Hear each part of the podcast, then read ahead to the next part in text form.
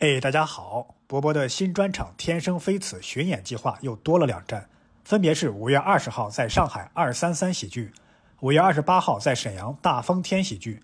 购票可搜微信小程序“二三三喜剧”，大风天喜剧，二三三大风天。博博的专场《赛神仙》和路易 C.K. 乔治卡林肩并肩，席卷单口喜剧圈，堪称喜剧界的上帝之鞭。有点过，有点过啊！总之呢，还是欢迎大家到时观看，感谢各位。我觉得艺人是这个世界上最奇葩的一种乙方，就是他们既拿很多的钱，同时他们又不干事儿。就是前段时间特别著名的一个事儿，嗯，九转大肠。哦，是做大肠的还是吃大肠的那个？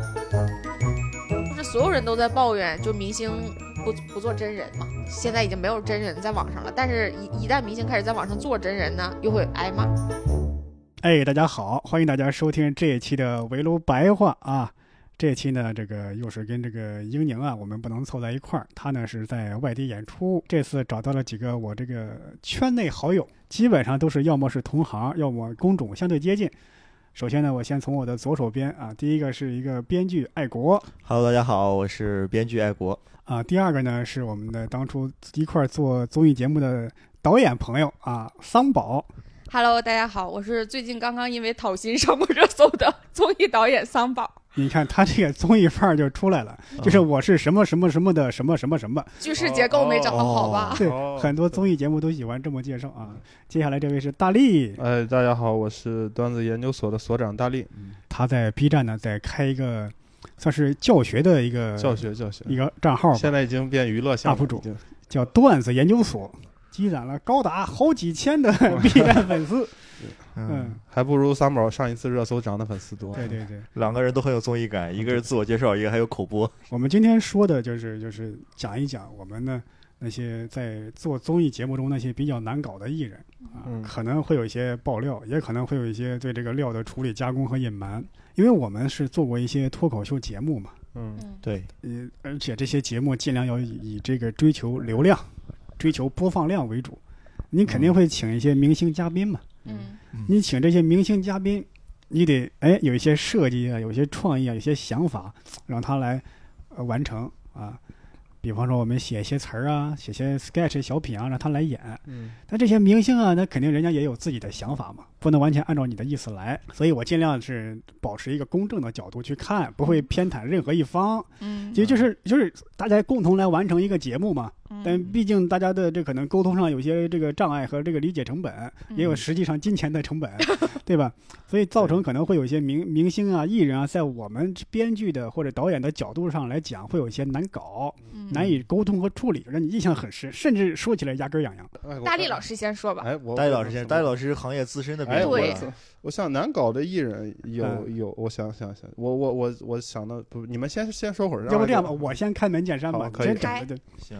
呃，因为我做的综艺节目呢，其实我其实参与比较少。脑海中首先浮现的是一个人物吴镇宇。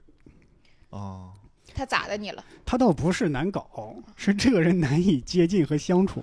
当然，当然了，我们也没有太长的时间相处。关键是啊，我们对他的印象就是他经常演那种黑帮片嘛，嗯，杀手啊、黑帮大佬啊之类的。经常有人会说说一个演员啊，他在荧幕中的形象跟他这个生活中不一样。嗯，但是他确实是不一样。表里如一。但是究竟是你说的表里如一，他那个生活里的形象跟他那个荧幕形象就感觉非常的接近。比方说你在跟他对稿在聊天的时候，他那个。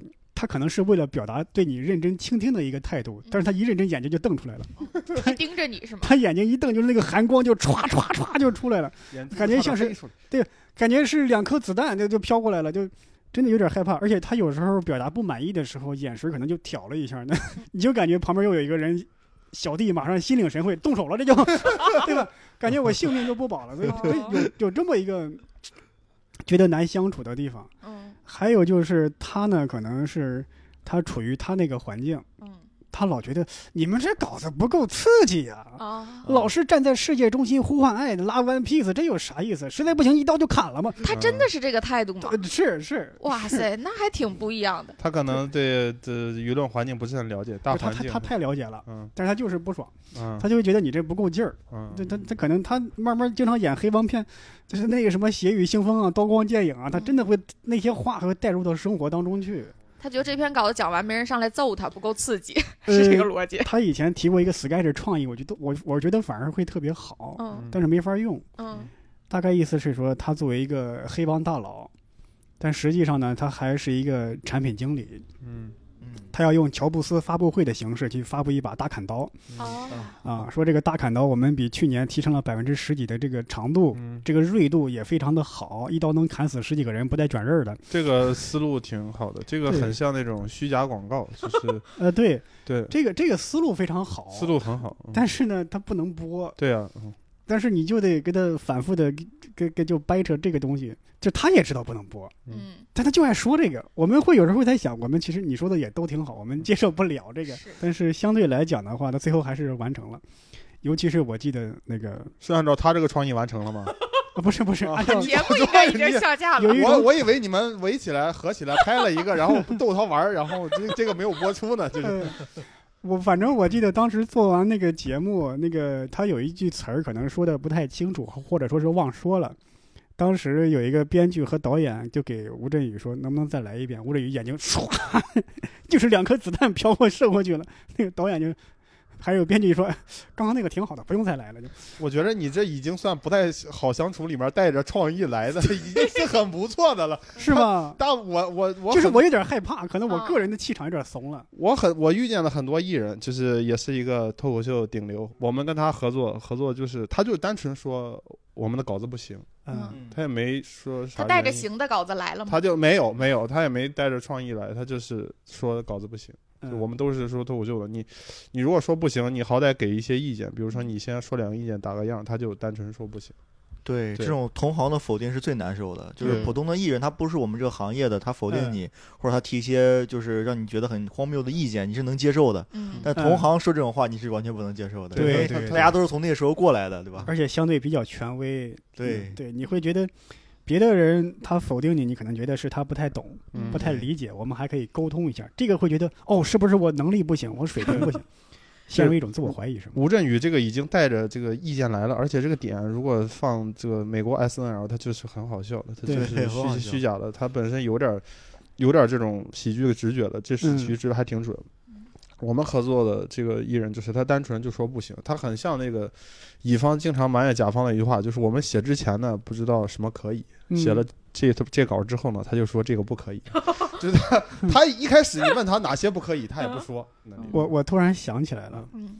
你说的这个人，不知道是不是我脑子里想的那个人？他曾经当年就是想想做一个节目嘛，嗯。想做一个脱口秀节目，自己就自己就是主打，我们帮他写，嗯，帮他写，他也是这样的，你们就写，写完就给我，嗯写完之后就是大骂一通，这也不行，那也不行。嗯当然有些点他也比较喜欢，就现场就自我发挥起来了。嗯，因为关于他的网上的黑料啊比较多，嗯 那东西是俯拾皆是。也不差这个。那我说一下，他去录另外一个节目，就是脱口秀很很早早期脱口古早脱口秀节目的故事吧？你们有没有听过？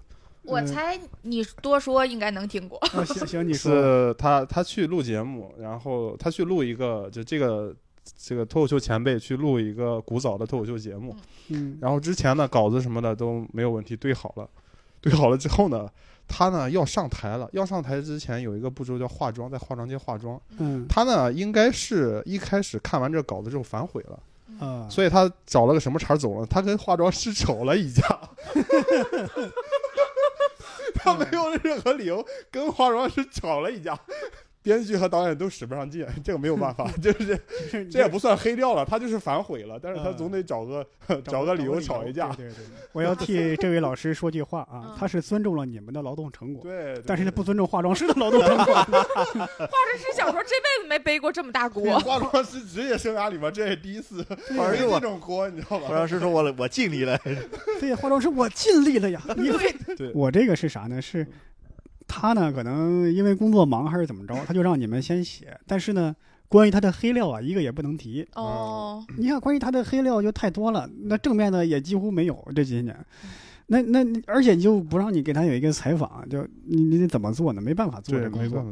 他说那可以啊，那明天或者后天进行一个采访，也不知道怎么这么巧，当天晚上他什么急性的什么胰腺炎什么发作了，嗯，做手术，但不知道是不是因为这个手术啊，他大彻大悟。就放弃了，就不做这个脱口秀节目去了。啊，嗯，其实换了另外一个更赚钱的那个工作去了。对，换了另外一个赛道。我跟你说，我后来有觉得，就是那种凡是所谓的追求有，就是有精神追求的艺人是最难搞的。哦。因为他会声称，比方说前彩的时候，像我们之前前彩过一个艺人，哎，其实我可以说的名字就郑钧。哦，郑钧。然后他前彩的时候，他会说：“哦，我是一个追求精神裸体的人。”所以，我们之前前采查到的所有的问题，你都可以问。反正就是前采的时候，就什么事情都 OK。然后等到现场录制之后，就也是看着那个稿子，就是哪儿哪儿哪儿都不 OK，从头到尾不 OK。然后后来那天也是，是现场编剧们重新给他从头到尾写了一篇稿子。嗯。但是，就是作为导演组嘛，就是觉得他难搞的点在于，一方面是稿子需要重写，另外一方面是就你知道艺人来，其实他只跟你签八个小时，他是要排 round down 的。就比方说，你这当中包括四个小时对稿，两个小时拍商务，什么什么什么的东西是排好的。他当时提出的要求是，只要编剧的稿子不改到我满意，我就不肯从休息室里走出来。所以那天的情况就是，导演组所有人就在那等着他从房间里走出来，然后就等了一整天，因为编剧重新写一篇稿子，确实也需要一整天嘛。但反正期间就是无数导演去请他，比方说那编剧写稿子，你可以先把其他的环节完成，是吧？嗯，也不愿意。然后反正他就一直在那待着，然后直到晚上大概十点多吧。反正那天我们是要拍一个商务，然后终于编剧的稿子 OK 了，然后他大概十点半左右从他的房间悠悠的走出来，然后把那个商务短片拍了。嗯，然后必须说前情提要，就是这个商务短片也是提前跟他确认过内容的，所以他是 OK 拍的，然后他也知道有这个环节。然后拍完之后呢，当时我是现场的导演，所以我还特意有问他，我说郑钧老师，你拍的有任何不满意的吗？他说没有，特别满意，大家开心就好。然后他就开开心心的走了。走了之后，第二天是现场实际录制，然后他是那场的主咖，然后等到现场实际录制，比方说是六点钟开录，然后大概下午三点钟的时候，然后他就突然，反正经纪人那边就传来一个邮件，说昨天拍的商务不准播，如果你们播的话，反正我你，然后你必须回复我的邮件。就是确认 OK，就是答应我们不播。如果你不答应的话，今天我们就不来了。嗯，然后你知道，像反正当时那个节目，就是你你一个主咖没了，那全场所有的艺人都是围绕着你来的嘛，你是不可能换角的，而且你也不可能，比方说我今天不录，其他铁路，因为他那一场大概六七个艺人嘛，都是敲的同一天的时间，那就是不让他录的话，这个费用成本太高了。所以到最后呢，反正节目组就也是回复了，说好的，那昨天拍的两篇就不用了。但是这件事情就是客户生了很大的气，而且我觉得，我觉得就是人来了，就是你签了合同，你就得办你的事儿。嗯，就你没道理站在自己的高位上去威胁别人说怎么怎么。他他如果不怕赔违约金，我觉得他还是比较硬气的，就是他可以说不。就如果你要赔钱就可以。我觉得艺人再大，我们是这样的。我觉得艺人再大，我我反正做了这么多年综艺，我觉得艺人再大，他有经纪人，只要有经纪人就好说。嗯，就有些艺人，你别看他牌很大，但是经纪人能让他做任何事情啊。就经纪人是能有一个权利，有有一个能力来制衡他的。我觉得有一些艺人是，但是有很多艺人就是那个他经纪人其实是相当于是他的下属，是下属，这个就这个就没办法了。这个这个经纪人他如果有能力来制衡这个艺人，对，那相当于经纪人是比较相当于他的随身助理了，对，随行助理，那样就不太行。这种如果他是如果他是经纪人是没有办法来制衡这个艺人的任何动作，那其实这个经纪人意义不大。确实有那种就经纪人比较强势，因为我们之前还有过一个就是那种小 idol。来现场，然后其实因为当时那个节目咖位还是挺高的嘛，就是还是有挺多艺人想来上的。然后那个小艺人来，据我所知应该是没有收通告费的，然后只是要了一笔妆发的费用。那车马费呢？啊，对，就车马妆发费用，就是只相当于实报实销那种费用。然后反正后来也是坊间传闻了，这件事情就没有实锤。就是其实这个妆发费用呢，基本上也是进了就是经纪人手里的。因为到节目现场是有化妆师的，我听着好惨呢。是，然后那个小就是那个小爱豆人很好了，但反正就是惨也是真的很惨。这这等于一分钱没赚，恨不得贴钱那种。对，但他就是要一个曝光量吧，相当于。对，要一个量，他有量之后赚钱稍微。这个流量现在怎么样了？还活跃在荧幕上，但是跟他以前的知名度比呢？嗯，那每况愈下。哎呦我哎！呦，对，那可能是经纪人运营的不太行。就是我我说一个我特别害我害怕的一个，特让我当时特感觉特别害怕的一件事儿，嗯就是我我就直接说名字啊，当时对的艺人叫哦，就就是一个知名中年男性演员。对史航吗？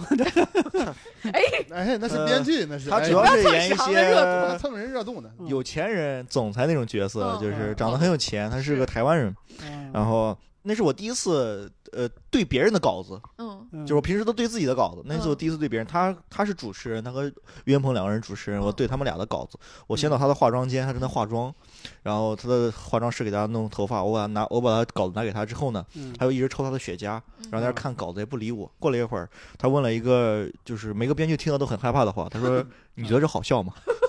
你觉得这好笑吗？”他说：“你觉得这好笑吗？嗯？”我说：“说实话，那稿子不是我写的，我真嗯觉得不好笑，为什么让你去对呢？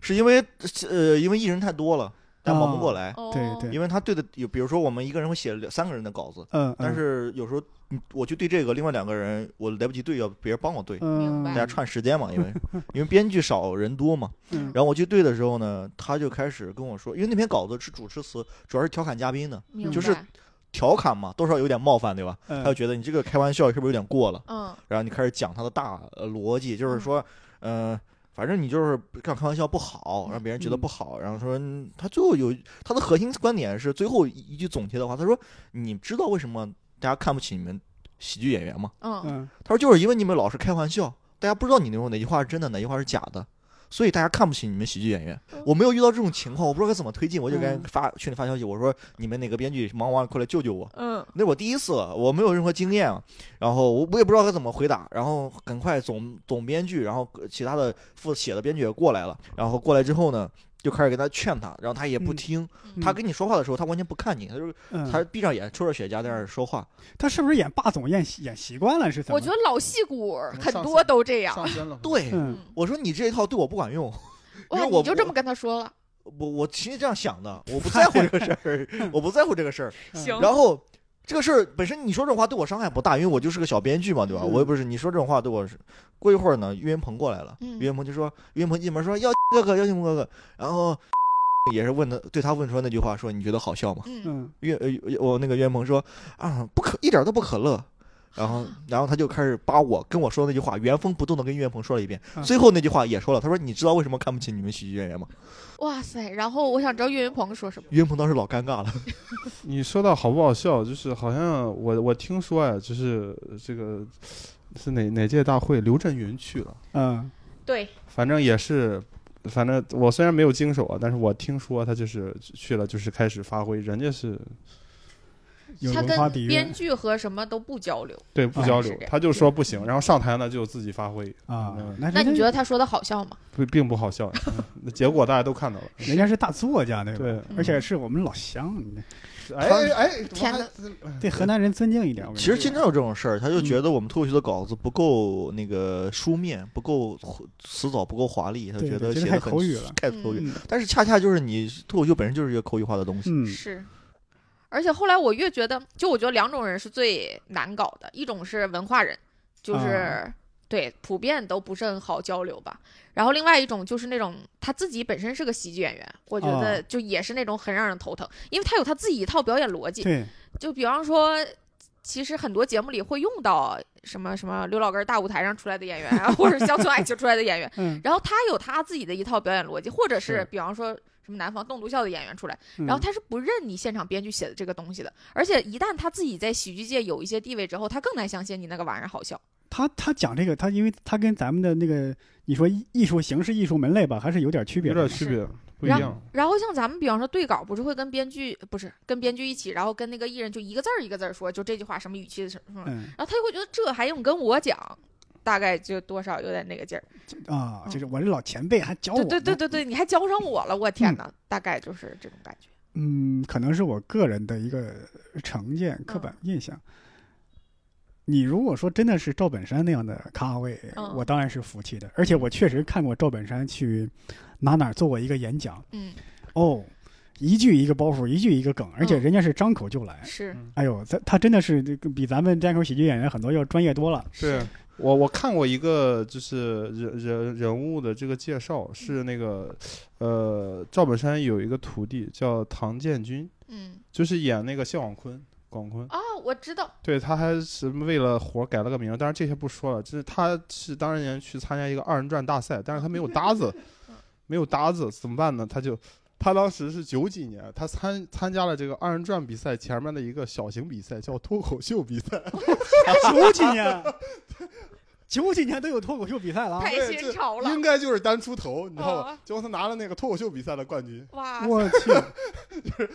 那咱是冒犯了呀！冒犯了，冒犯了，咱是有点唐突了呀！是。而而且这这这有点题外话了。反正赵本山，我觉得他真的能够在这个小品跟那个单口喜剧之间来回穿梭。他完全是演小品是小品的样子，演单口喜剧就是单口喜剧最应该的样子。哎呦，这这那个非常松弛，像那些拉家常一样，那个笑点包袱就不经而意就展开了，太棒了。但是其他人没有给我这种印象。这种有一种说法，在英文里面叫他在站在一个 funny zone 里面，嗯，就他只要进了那个圈儿，就是他随心所欲的意思。对，而且你看赵本山，他有时候他也会舞蹈，他也会唱。对，我真的感觉是一个在喜剧方面多才多艺。你只要是一个喜剧领域，我感觉我感觉让他去演默剧的喜剧都可以。应该是。嗯，就是刚刚咱们说的这些难搞的。那些相对好相处的，你觉得跟他在合作的过程中非常融洽的有没有那些？我觉得郭德纲老师不错，因为当时我们有跟他对一个小品吧，算是就是一个 sketch。然后呢，其实那个小品有一点中二，就是我觉得好不好笑有点见仁见智，实话实说。嗯嗯。当时呢，就是郭德纲老师也问出了那个灵魂问题，就你觉得这个好笑吗？然后，但当时现场，反正大家就你只能硬说这个好笑，说现在年轻人就喜欢这个，就喜欢这个，所以他就是好笑，特别好笑。然后郭德纲老师就说，他说那个，嗯，如果现在就是这是一种潮流趋势的话，可能我确实不懂，但是既然你们都认可这个好笑，那就照你们的来。然后他就照着这个本子把它完完整整演下来。那你们演完效果怎么样呢？还可以啊。但是确实是很中二的一个本子，就是很多就是那种艺术家会不太愿意参与的一个本子。我我大概大概能明白。我我觉得那个通告可能钱挺多的。但问题就在这儿，我觉得艺人是这个世界上最奇葩的一种乙方，就是他们既拿很多的钱，同时他们又不干事儿。对，啊，所以他拿钱愿意干事儿，我觉得就已经是棒棒的。对，这个我我听过很多人也有类似的说法，反正可能也是每个人性格不一样吧。嗯。就是我原来听说他们讲那个在 S N L 录制的时候，美国版那个，他们就说 Lady Gaga 还有那个 D C 那个女性超级英雄叫什么？哦，叫叫女侠呀！啊，神奇女侠。那个说他们两个是确实不太愿意配合，所以他们两个呈现出来的效果就不是特别的好，就是一直是他们只要负责在那儿笑，嗯，做反应，其他人负责演帮衬他就行了，嗯。他可能个人的追求也是这样，是。对。像郭德纲这样的，我觉得可能是有些艺人，包括郭德纲，他的想法就是，我来这就是来玩来了，来玩玩着玩着收钱来了，反正也挺高兴。这又不是我在讲相声，我没有必要完全为他的质量负责，质量是你们来搞，我不为这责任，可能是这想法，就是。可能也有这个想法。嗯，其实这样是最好了，我已经觉得。对，嗯。你能遇到这种艺人是最好了，其实 就是你不需要，我不需要你对这个节目特别上心。对他不要负责，没人让他负责，你就当来玩儿。就有些人会太太在乎了，嗯嗯嗯，因为他很多人他的想法就是我要始终保持我在任何一个节目中出现的形象啊，是都是完美的，嗯，都符合第一能满足我的粉丝，第二呢能走出去我这个圈子，让外面的人不认识我不熟悉我的人也喜欢我，嗯，都是这样的一个印象，是，甚至我就指望这这一个节目一下就爆火，这都有可能，是。他的希望放这压压住压的太大了，是。我觉得大家对脱口秀他有一个感觉，就是他认为一个人说的话就是这个人自己写的，嗯，就他不太重视脱口秀编剧这件事情，就跟易立竞那件事情一样。他怎么？易立竞有一有一段时间上了一个热搜，是他在看提词器，嗯，然后因为这件事情，易立竞本人非常生气。为什么？因为他不想让别人觉得他是有稿子的。是哦，我以为是因为那个提词器里边标注了拼音呢。没有，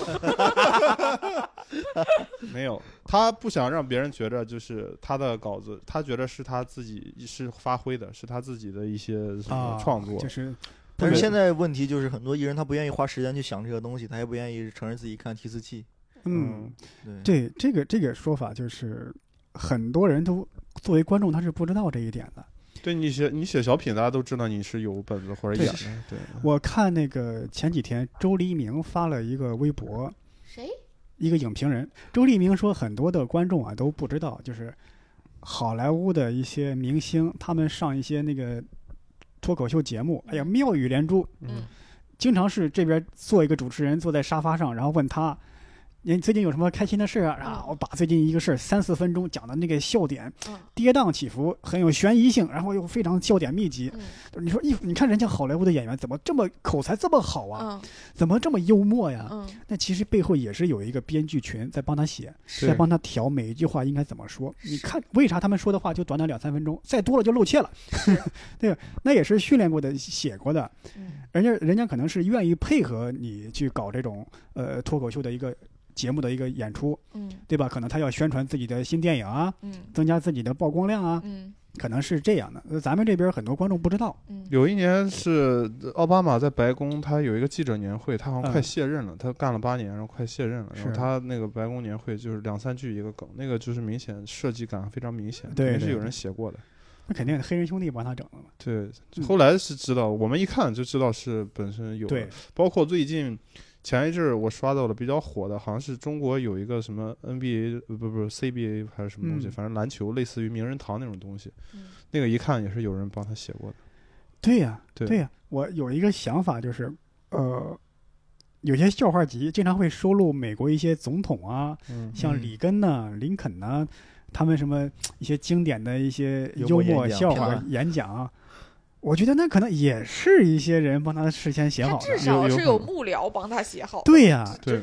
但是那个幕僚有人记得吗？没有，就记得幽默的里根、幽默的克林顿、幽默的这个林肯，对吧？我我有一个临时的一个想法，就是就是刚刚那个呃，他们会问你觉得好笑吗？嗯，我我还没有被问到过这样的问题，但有时候我会心里有一个自我怀疑，就是上这么一个综艺节目。综艺节目呢，也不是电影，又不是小说那样的真正能称之为艺术的东西。我这个写个三五八句的、四五六句的给别人上去讲，这也不是艺术啊，这也不是能成为作品啊。我是不是就应该按别人说的那样，他怎么来怎么来？我也没必要做这么强的坚持。你们想过这个问题吗？你的意思就是艺人想怎么说怎么说，是吗？不是，就是在他的这种质问之下。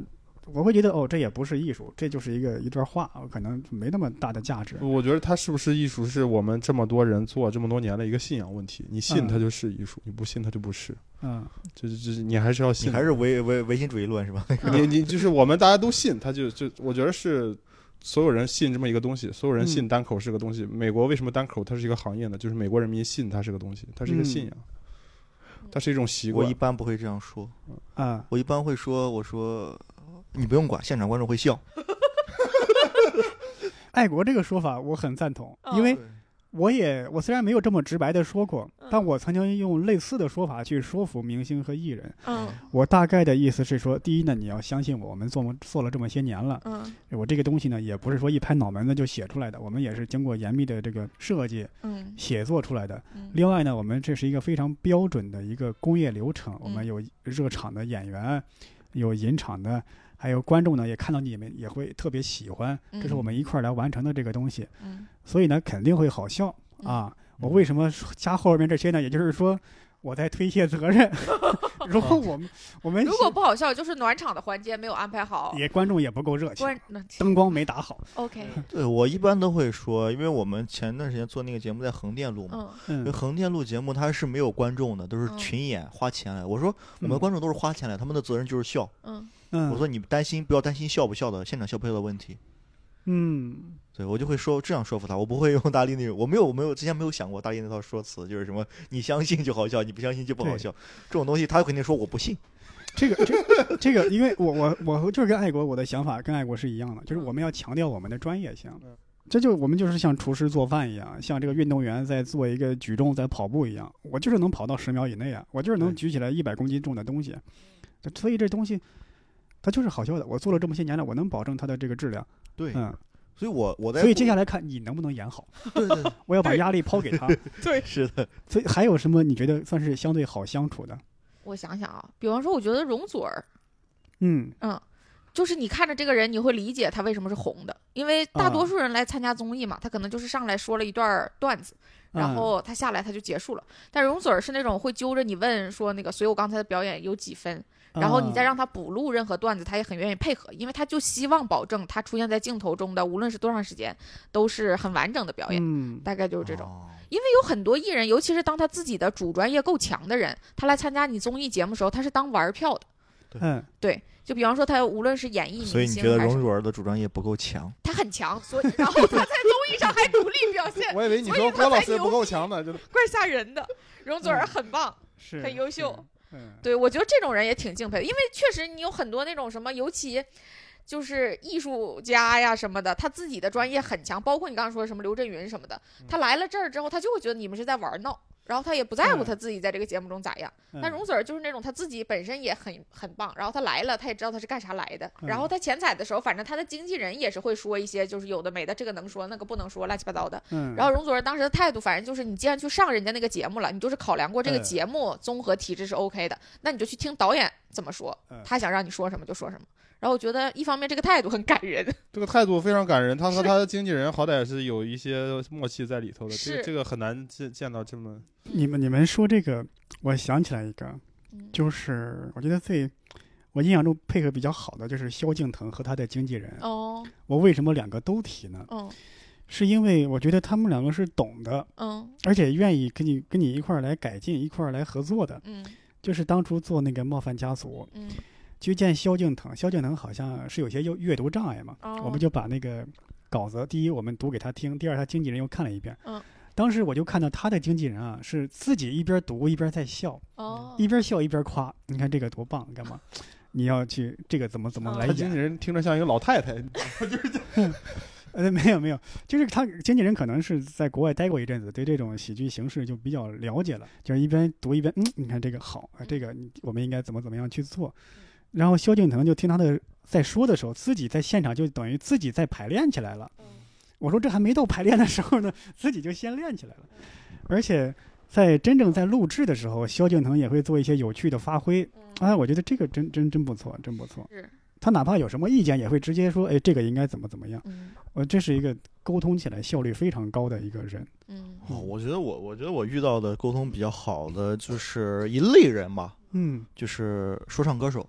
说唱歌手。哦，我理解了对，说唱歌手，说唱歌手从来不改你的稿子，啊，他从来我遇到的几乎都不改你的稿子，哎呦，跟我印象的可不太一样。是吗？不是不是，我不是说对哪个人不一样，而是啊我以为嘻哈歌手都叛逆啊，有态度啊。他就是知道这个事儿他来不了，而且他自己他就是有 flow 的人，所以他就知道他每个字儿卡那个节奏是很重要的，他就是不能瞎改。对他知道这个事儿他改不，他可能告诉你我这段我不能讲，对。你把它删掉，但他不会说这段给我改成怎么样，这不好笑，他不会说嗯这种意见。他就很，而且说唱歌手他跟你沟通真的很 real，我真的，我觉得，我真的觉得说唱歌手是台上和台下几乎，呃，区别最小的一群艺人。嗯，就他台下就很 real，他跟你说话的时候完全不绕弯子，不像有些艺人，有些艺人绕弯子会绕让你绕得很难受，嗯，他会考虑你的感受，让你很难受。比如说他不 就就想着办法让你难受呗。对，就是他会怕，他怕他说出来你的稿子不好，他会觉得你生气，他不直接说，嗯他很委婉的说，嗯就是我希望你直接点出哪些问题，我给你改完，大家结束了这个工作，嗯对吧？嗯？但是他有时候他不止，比如说有的时候，哎，你这个这个我说不太好，其实他想把它删掉，嗯，他不说他把它删掉，他说我说不太好，他说我那嗯我说我教你。然后教了半天，他也不好好学，最后说，嗯要不然还是删掉吧。我说你早说呀，对吧？你早说删掉呀。对呀，很好删的。对嘻哈歌手相对来说直白的话，反而能加强这个工工作效率。对对，很很就是我们大家在工作嘛，又不是交朋友，你直接跟我说，大家减少工工作的那个环节，就是整体上工作来讲还是比较愉快的。对，啊很很愉快，就是跟他们沟通很省力。他们直接告诉你这个不好，我觉得我觉得直接说，有时候你我作为一个编剧，你直接跟我说哪里不好，你觉得哪里不好，我并不会伤害到我。其实觉得，但是有些艺人会考虑的很多嘛，嗯他觉得这样会对不对编剧老师啊会不会生气呀，会不会不好好给我写稿子呀？完全不会的。反正我们以前合作那个也有两个 rapper，可能现在大家可能对他有点儿，江河日下了。那哎，不能这么说啊，就是这孙八一和欧阳靖，哦，他们他不能这么说。他们两个是相对配合配合的，嗯配合度比较高的。呃孙八一当时我甚至觉得有点配合度太高了，就、哦 就就是让你做啥你做啥的感觉。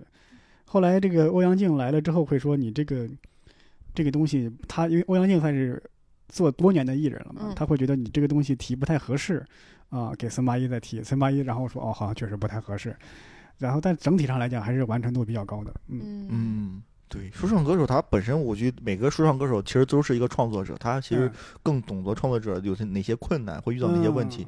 对对对，好像是哦，但不又不对哦，那刘震云也是创作者呀，但他是个文化文化人，是中文化人是文化人是有那种清高的，他不是不尊重你，他是觉得我觉得你嘻哈这个创作的跟单口有也都算新兴的啊对呀、艺术而且都讲究 punch line 嘛，不是？对对。对嗯，不过你写文章也有 punch line，你写论文也有 punch line。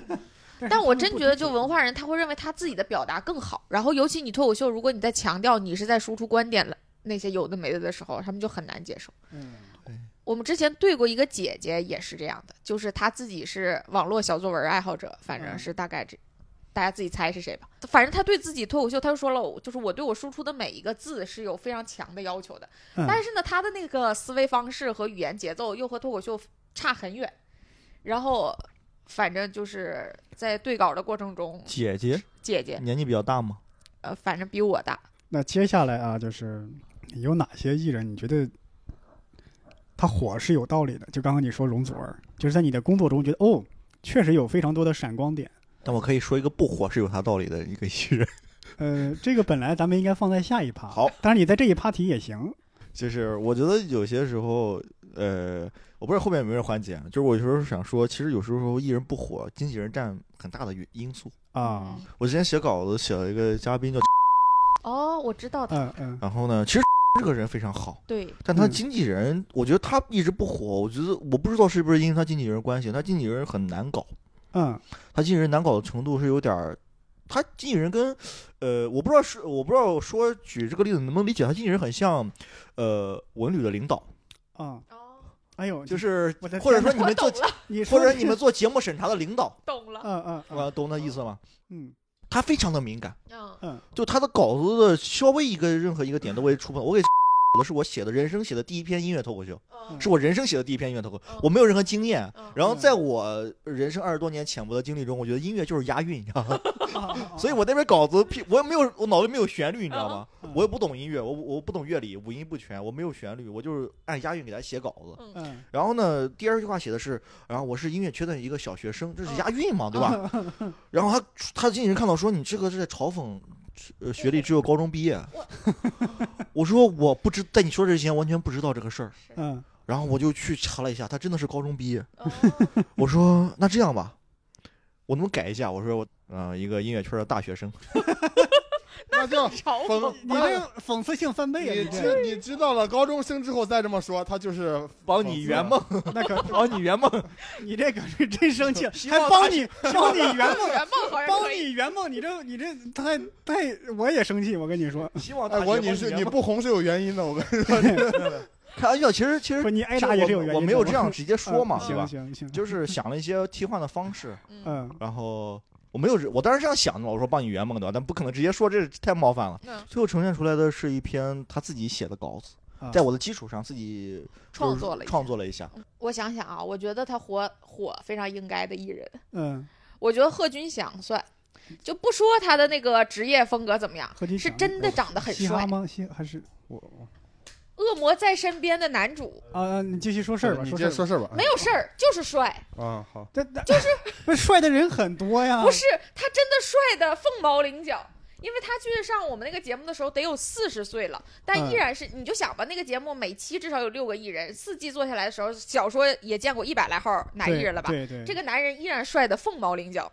嗯就是真帅，就是我觉得我后来觉得就是艺人火吧，其实什么性格配合度什么的可能不重要，他还是得有个什么非常突出的卖点，就是就是那一点就特别的抢眼，特别吸引人眼球。对，啊、特帅。反正我会记得我能在微博上刷的那嗯些稍微的年龄长一点的艺人，还在万千粉丝当中感觉很帅气，而且又很吸引人的，好像有焦恩俊，哦，但他后来脸有点宽嘞，就是大家对他年轻时候的那个印象太好了。是，但贺军翔他四十岁依然是帅的还有前一阵儿那个言承旭，啊，懂，啊，对他的那个滤镜啊，到现在是越来越厚了。但言承旭据说现在看也是帅的。嗯，对，也是像你说的这个贺军翔。对，但我只知道言承旭。火是有原因的啊，我我接触的艺人有一个不是，也还是还行吧，也算，他就是比较敬业，就是能看出来，他因为是在韩国当过练习生，嗯，是韩庚。哦，对韩庚，韩庚就是我们写了一个本子，对他的名气啊什么的进行了非常强强烈的摧毁，强大的摧毁或者侮辱。这个人就是完全无感，就是你自己都说侮辱了啊。没有，就是我们当时那个本子就突出他不火，嗯，就有多不火，然后他就完全无感，然后他的经纪人也没有任何意见，就照着本子演，就是那那本来是当天写的，他就直接演，他说 OK 啊，然后开始演。哦，我有一个，嗯，你知道是谁吗？不知道。反正是一个女团选秀出来，但是没有成功出道，但是有一些流量，是网传了，是某知名男 idol 的女朋友，我就觉得他挺懒的。他整个怎么讲？就是穿着睡衣去你们节目了？那倒也不是，但比方说吧，就你正常来讲，你去参加一个节目，你得你得先彩排是吧？嗯。先彩排，然后你得让人家演出来是吧？然后他就不肯演。他就是大概哦，我看看提词器能看就可以，然后怎么怎么地。他为什么不配合呢？就是懒。我觉得他一方面是有点怵，就是他对于直接当众讲这件事情，他有点怵，有点社恐。对。然后当时我们的态度是，就是你来彩排，你就得就是把整个脱口秀演出来。对。然后反正演一遍。对。然后他就不乐意，然后他就是死活不愿意。然后后来我就觉得他可能是。就是不用明明不用辛苦就可以日子过得好好的，为什么要辛苦呢？然后就事情越来越少。今天你们三位的发言啊，压力全在我这边了。好嘞，因为你想，你们仨录完怕走人了，我这播客还在呢。没事，我已经我已经准备改名了。对对对对，我得逼掉啊！对，咱们别这，你看，所以我这个问题得掰回来嘛。你别老说人家的这缺点，我们说要说闪光点，就这这艺人让你感觉打动你。正能量，这个这个。我有一个闪光点的艺人，我觉得王晶。是牛是厉害的，就那个香港那个导演嘛。对，我觉得他他给公众的形象可不太好啊。但是我觉得他是少有的，他把现场那个稿子改的面目全非，但是他改完之后是改的更上一层楼的，是更好笑的。哎呦，然后他是真的就是带着稿子来的，反正就是那种他即兴改一改，改出来的东西是好笑的。然后包括大张伟也是，他当年也是，就他你知道以前节目是我要脱口秀，我就是纯说嘛。嗯。然后大张伟是第一个在节目上说，为什么你就不能掺一些歌进来，搞一些有的没的的乱七八糟的？对对对。然后呢，有一些比方说在艺术方面有追求的老师就认为这不是脱口秀，反而不同意。但是最后大张伟就死活按自己的来了。对。然后效果很好。对，我大概能明白，因为像王晶，第一他拍了很多年、几十年的喜剧片，是他懂。嗯。而大张伟呢，他呢是自己个人的风风格太强烈了。对。你可能你帮他写，你也没办法帮他写。是你帮他写的，他也很难认可。是，那就干脆你撒开了让他自己来呗，对吧？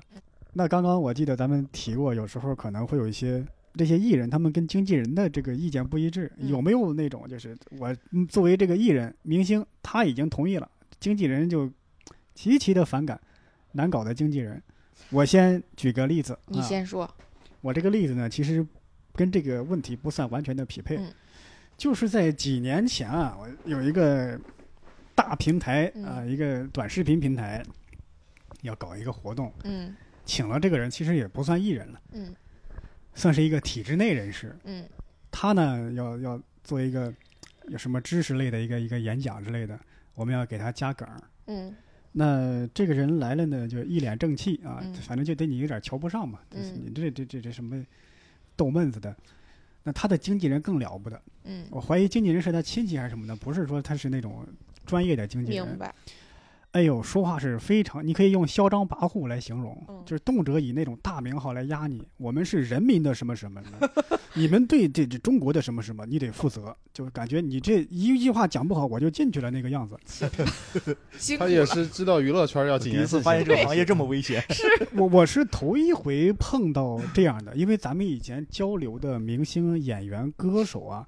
他无论怎么着跟你，哪怕态度再不好，他是有一个底线在的。嗯，比如说老师啊，你看这个怎么怎么，嗯，最起码是这个语言上、表面上的客套是在的。他那张嘴，你这什么玩意儿？这是懂？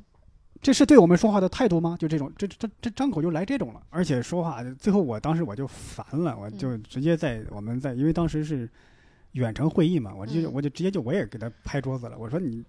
你不要给我在这阴阳怪气儿啊！你说话态度给我好一点。然后这个这个我们这个会议就结束了啊，非常友好的结束了。你们这次合作达成了吗？呃，他就找了另外的人，我就没有没有参与了。这个故事告诉我们，还是不要轻易跟艺人拍桌子。就是我也只收了这个预付款，后边的尾款就没给我啊，因为，但是我就很生气，就在于他对你是没有一个最基本的尊重嗯，那就没必要。这个艺人火吗？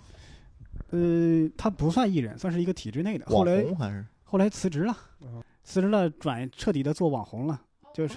他原来的在网上那个知名度是他那个体制内的身份赋予他的，懂？跟他的个人能力没有什么关系，懂？甚至他的个人能力是低于平均线水准的，嗯，真的，当你离开那个位置之后，没人把你当盘菜了，嗯。但你知道，我后来有种感觉，就是我除了就是很小牌的艺人，或者是 idol，比方说他跟公司之间是有那种很强的合约限制的。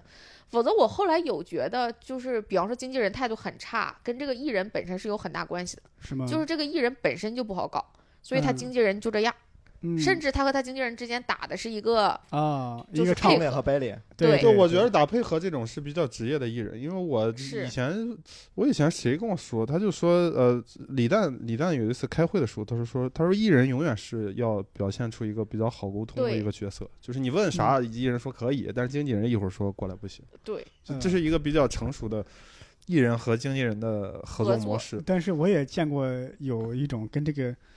反面的，嗯，就经纪人跟艺人几乎快呛呛起来了。这个是他们需要解决的内部矛盾。就是你能感觉出来，他俩不是在打配合，因为没有人这么配合的。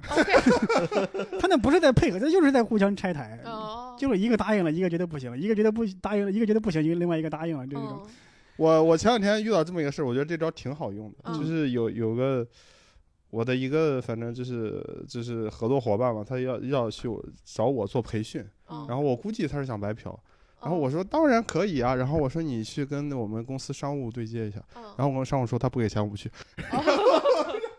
然后他每次过来找我说：“当然可以啊，你找他。”我就跟他说：“不给钱我不去。”原来是这样。最后我的人格就非常闪亮，这经纪人是个混蛋。以后，大力老师啊，以后大力老师拒绝我的任何不是下单，我现在懂了。大力老师以后这样。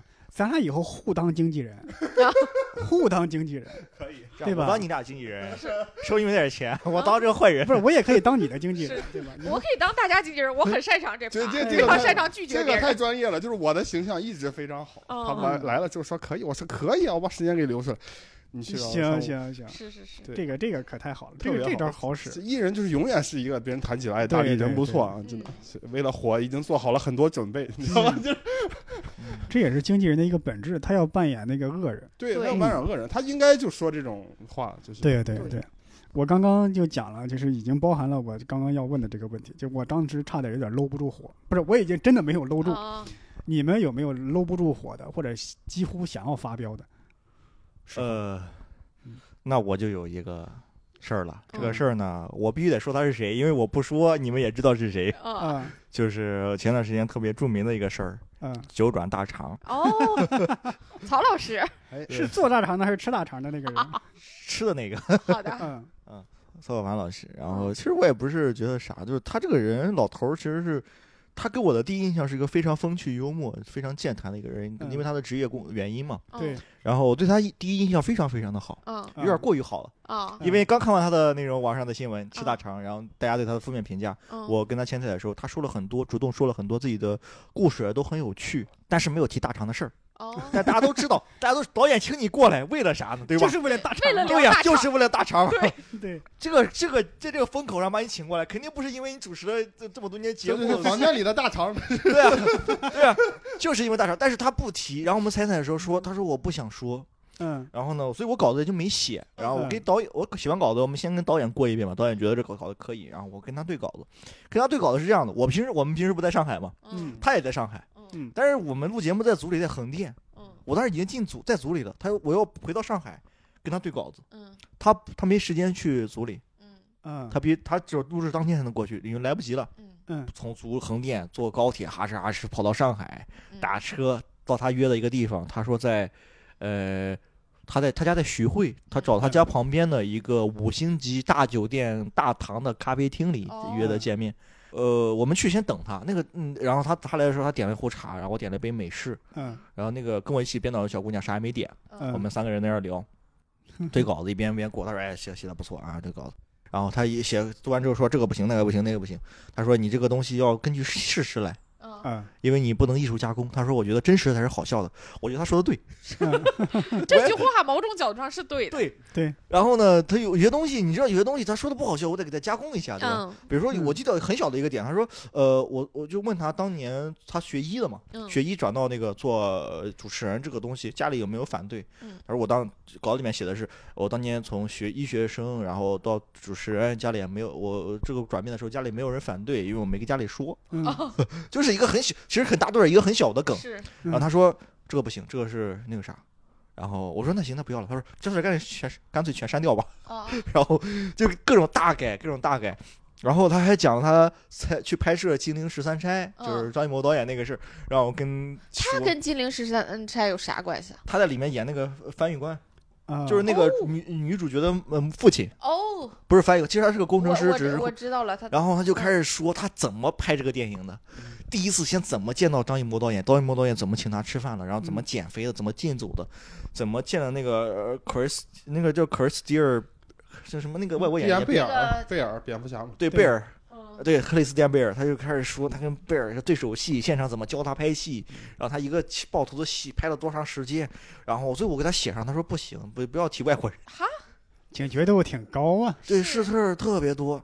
然后我最辛辛苦苦的对完稿子之后，我说那个曹老师啊，导演呢还是让我问你一句，他说你是不是想说九转大肠的事儿？导演在这暗搓搓的想说跟我说什么乱七八糟的。我说是的，他说我都说了，嗯我不提。嗯我说哎您能不能在节目稍微回应一下？嗯他说我回应过了呀，我都早已经回应了。我说你在哪个节目回应了？他说我在朋友圈回应的，你看。开始掏出他的手机，嗯他发了一个朋友圈，嗯他说是回应这个事但是他只是一段简单的那种，就是很有深意的文字，然后配了一个无关紧要的图，嗯，就好像在解释这个东西。但是如果是我看，我根我感觉不出来他是在回应这个东西，因为跟这个九转大肠没有任何关系。可他有啥好回应的呀？我其实不太理解，他回应啥呀？他就是争议啊，这个大肠，他大家都觉得他这个他在节目中对呃对别人很刻薄什么的。其实哦，我看那个节目了。其实大家也是也是营销号一些刻板的偏见，就是是就故意截取那一段。其实那段，他们三个嘉宾全吃了，哦而且有一个厨师还吃下去了，他都没吃下去。哦，大家都是就是想搞就是就是他想搞他嘛，对吧？就是想搞他。其实是，我觉得你可以回应一下。他他说他我不会提，他说你们想怎么提就怎么提。我说是吗？没有主持人讲。他说你们想怎么提就怎么提。我说哦是吗？他嗯说我绝对不会提。我说好的，好 的我把这个我把你的话传达给导演。嗯我回答给导演之后，导演说所有人都提，甚至最后的稿子里面我也给他加了一部分。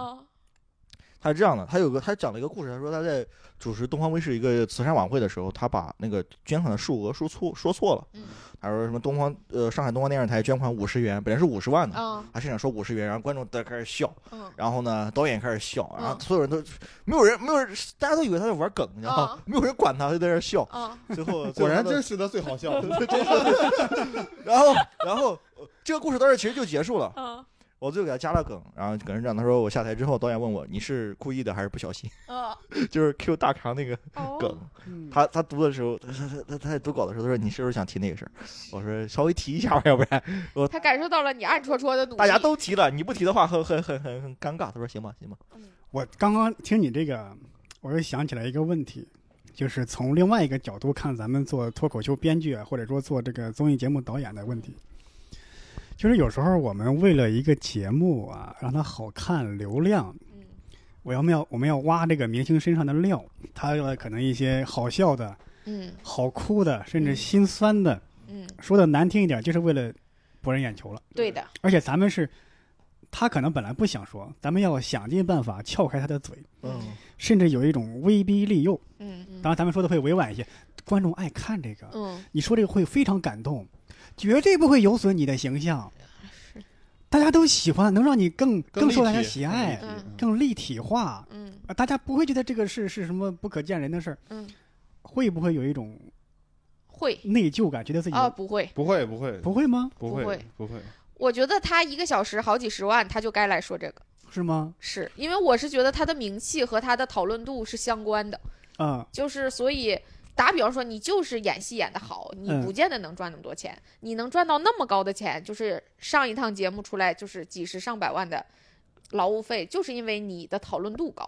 那你嗯既然讨论度高，你来上节目赚的就是增加讨论度和曝光度的钱。嗯反正我是没有这方面精神压力的。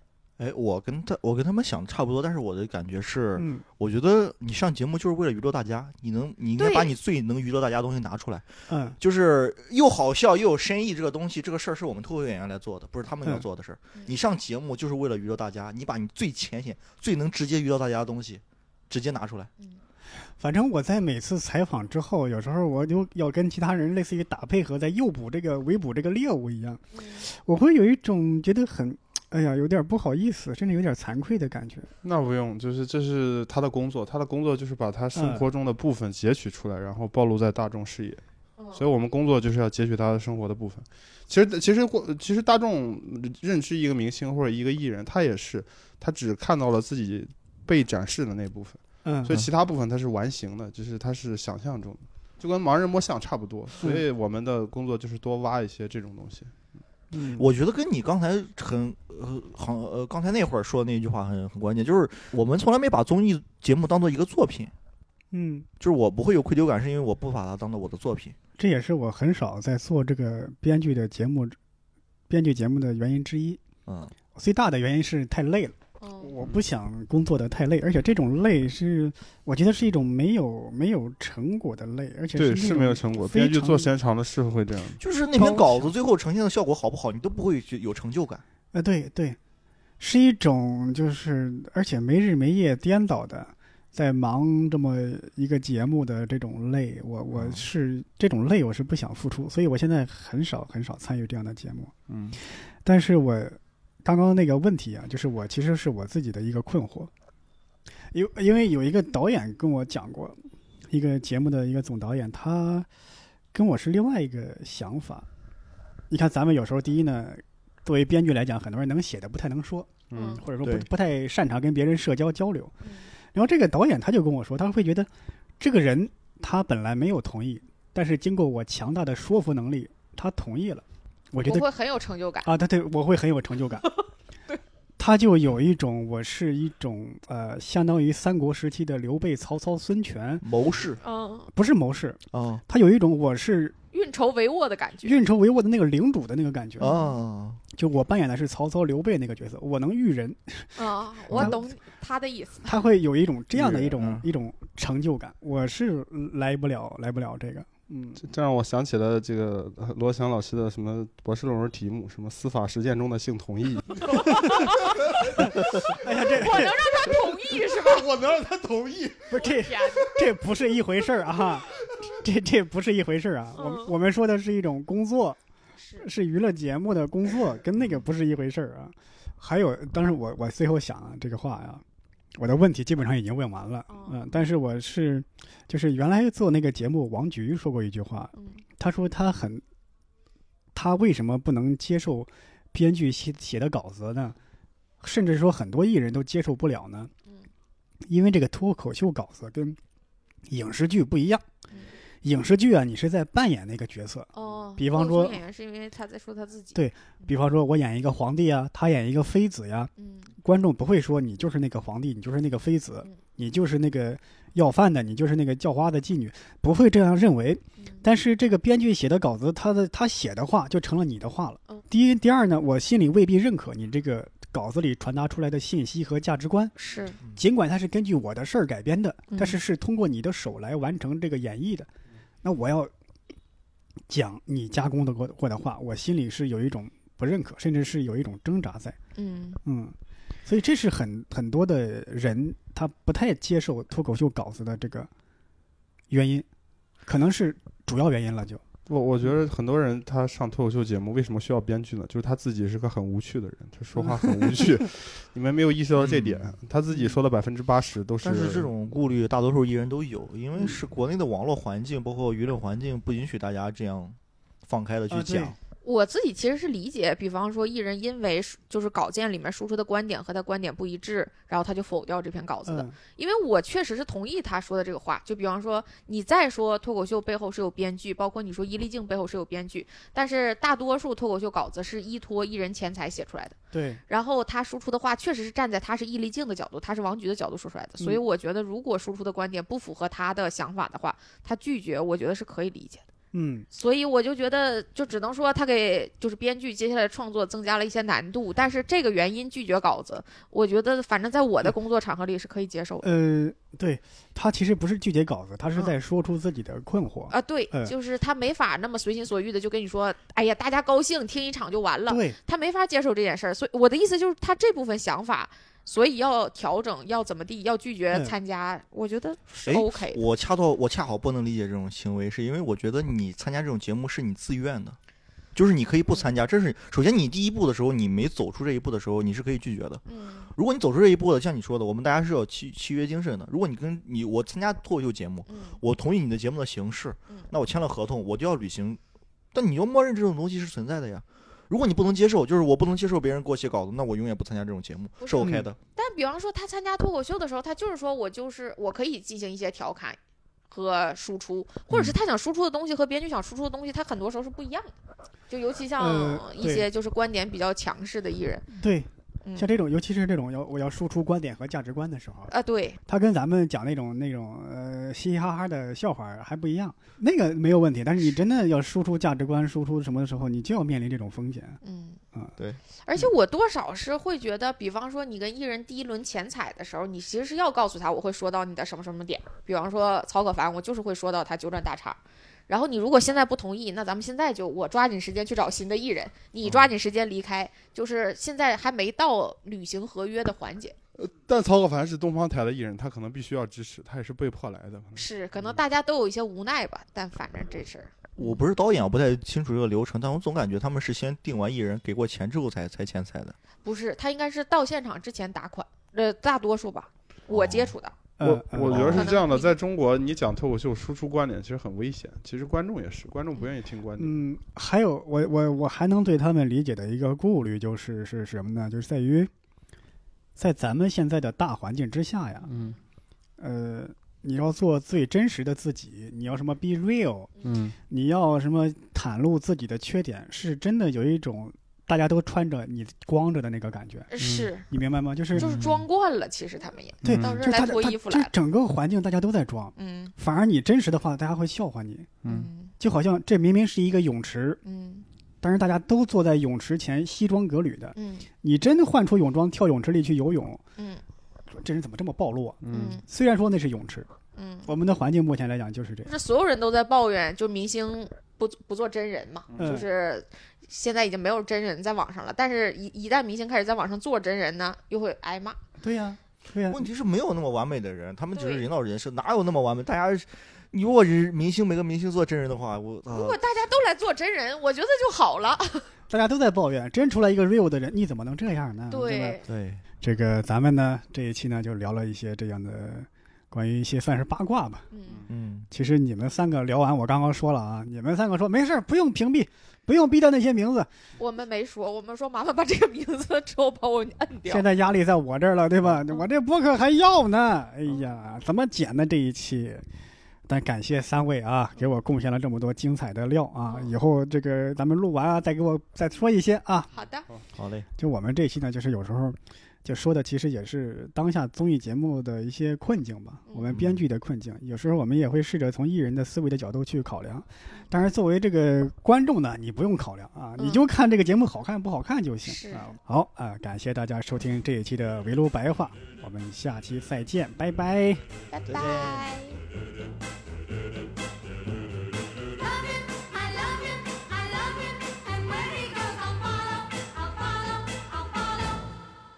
follow him.